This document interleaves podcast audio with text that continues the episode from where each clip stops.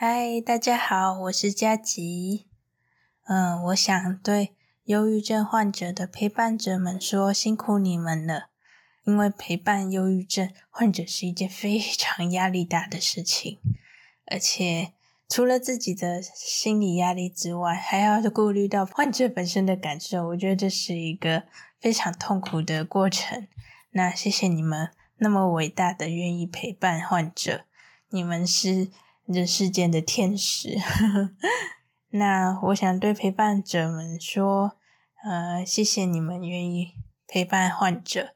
那如果想要掌握几个诀窍的话，我可以分享给你们，就是，嗯、你们可以耐心的倾听，给予适当的支持，还有接受当下的无力感三个原则。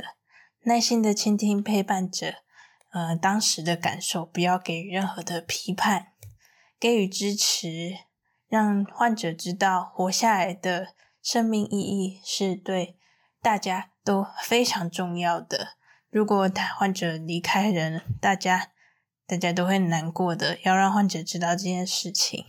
那第三个，要接受可能患者跟陪伴者当下的自己的无力感，因为生病是没有办法左右的事情。如果能够呃接受这份无力感，让彼此都嗯、能够接受，或许我们真的没办法做什么，但。你的陪伴就是患者最大的支持，还有活下去的动力。真的辛苦你们了，也谢谢你们。